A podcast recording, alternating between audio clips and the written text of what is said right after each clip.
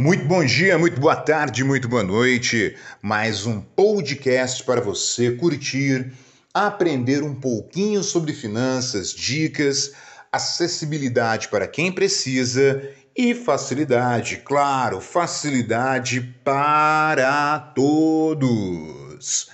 Como ter cashback no Inter sem ser correntista?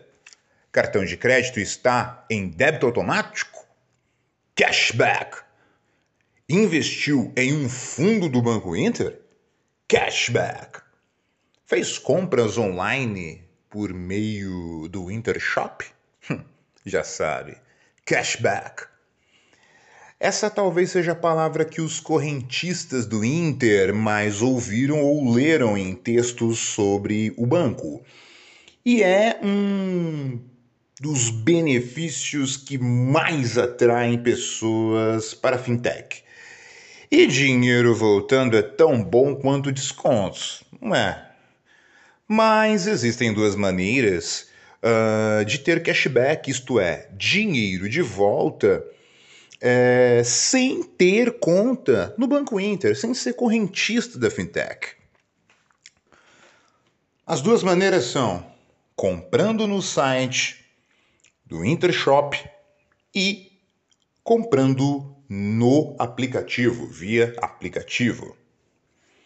Vamos lá, acessando o site é, Intershop, o que, que você tem? Vamos lá.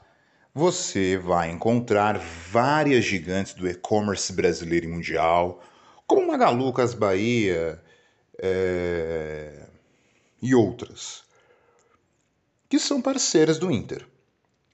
Ao escolher uma loja, você vai informar alguns dados, como a conta em que você quer receber o dinheiro. Bom, se você escolher fazer compras é, pelo aplicativo, se fizer compras no aplicativo, está disponível tanto para Android quanto iOS, tá? Vai ter que baixar a versão para não correntistas, ok? Acessar o aplicativo e escolher a opção Entrar sem login e navegar. A menos que você compre algo, não será necessário informar seus dados. Basta navegar e pesquisar à vontade, tanto pelo site quanto pelo aplicativo você recebe cashback em até 120 dias. Esta, bom, nem tudo são flores, né?